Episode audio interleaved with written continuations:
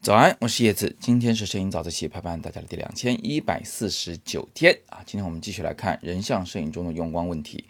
前两天我们有谈到用光啊，但今天呢，我们要谈谈一个最不起眼但是又最重要的光线，这是所谓的点缀光。点缀光和点缀色一样，这是画面中面积又小又不起眼，但是很重要的一个光。用得好呢，它可以盘活画面啊，点石成金。那今天我给大家看的这照片，依然是前段时间在北京故宫拍的包子同学的照片。那首先我们来看一看这第一张照片，哎，这是在故宫的啊御花园里啊有一个亭子，那个亭子里边呢，呃很好看，有红绿配。一进门，包子就非常惊讶，就一直在那说啊这个地方也太好看了，对吧？呃，我说那既然你说好看，我们就拍一张吧。于是就在亭子的一个角落里面拍了这张照片。我当时还问宝子来说：“我说这哪好看啊？”他说：“这窗户好看。”那我明白他的意思了，他就是说外边那个强烈的阳光啊，啊，从窗棱里面溢进来，这个感觉特别的美，特别的仙儿啊，是这么一个感觉。那我们在拍的时候呢，就环顾了一下四周，就是这个亭子其实有很多个角落嘛，你到底在哪个角落来拍呢？我就找了一个角度，就这里窗户里啊，是真有阳光从外面能射进亭子里边来，就想在那儿拍。包子在那儿摆了好几个姿势，我拍了好几张照片，都一般。你看看这个第一张照片就是这么个情况，看上去呢就是没什么光的感觉啊。网上网友们习惯于叫这个叫做没有光感，光感就是光的感觉。那什么叫光感呢？这里就有一个我常见误区，就很多人呢他是觉得。只有让阳光射在自己脸上，是吧？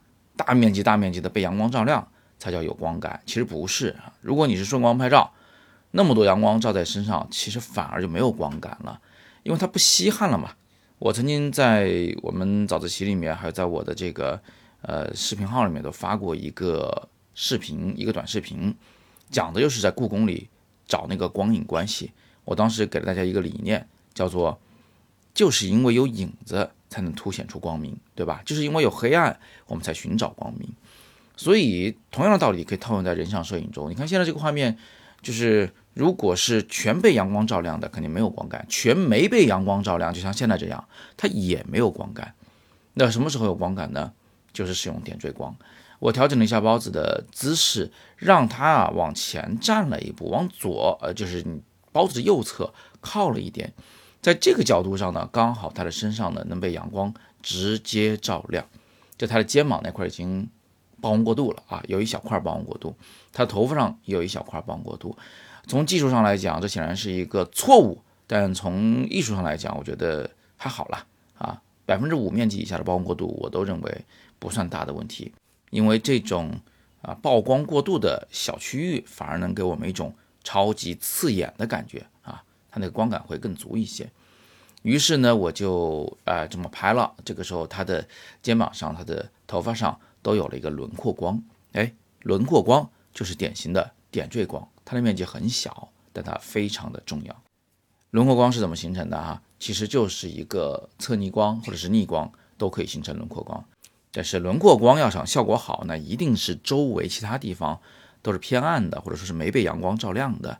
这个时候的轮廓光才会足够的明显，才会有那种突然发光的强光的感觉。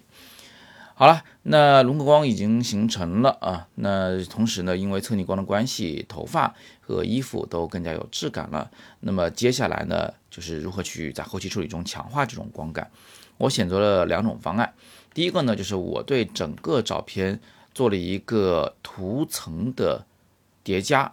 来模拟柔光镜中的那个黑柔的效果，黑柔的滤镜的事情，我之前在早自习里面跟大家有讲过啊，不知道大家还记不记得？如果不记得的话，下次我再找机会给大家讲，你们可以在底下留言，好吧？看看这个想不想了解黑柔和白柔滤镜？那呃，我这里是怎么模仿黑柔滤镜的？简单讲就是我复制了一个图层，然后呢，对这个图层进行了滤镜模糊、高斯模糊的处理。在高斯模糊之后，把这个图层选为绿色，并把不透明度调成了百分之三十。这样一来呢，画面里就有了一种就特别明亮的那个区块的光线啊，向周围逐渐晕开的那么一种感觉。当然，只有一点点的晕开的感觉，但这已经足够了，光感已经被增强了。在这个基础上，我还使用了 Race 这个软件来制造了一个丁达尔光啊。这个软件是我目前用过的非常好用的一款丁达尔光软件。呃，的缺点呢就是它很久没更新了，但是优点呢就是它现在还能用啊。在 X-ray 制造的这个丁达尔光的基础上，我又用蒙版对这个光进行了多次的修正和擦除，最后使它的那个嗯光线的方向效果，包括那个明明暗关系啊，符合窗棱的结构啊，因为它毕竟是从窗棱外面射进来的嘛。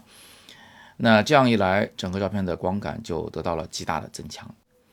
不管是前期的拍摄，我让包子换位置，还是后期的处理，其实呢，我都是为了增强那个光感，在黑暗中的光明的那种感觉。呃，当然了，后期处理呢是一个比较深的学问啊，它跟审美有关，也跟技术有关。呃，我们还要希望后期处理的结果看上去是真实的啊，不会被人一眼就识破，那更符合自然界的美。那么这个关于后期处理的东西呢，我们在早自习里面就没有时间给大家深度的去讲解了。感兴趣的同学直接去看我的摄影大课《自由摄影师》，然后找到里边的数码后期三部曲里边的 Photoshop 那个章节啊，有对这些技法做更详尽的讲解。那在底部的阅读原文中，就是我这门全面系统的摄影大课《自由摄影师 Plus》，需要同学自己去看。那今天呢是摄影早自习陪伴大家的第两千一百四十九天，我是叶子，每天早上六点半，微信公众号“摄影早自习”以及喜马拉雅的“摄影早自习”栏目，不见不散。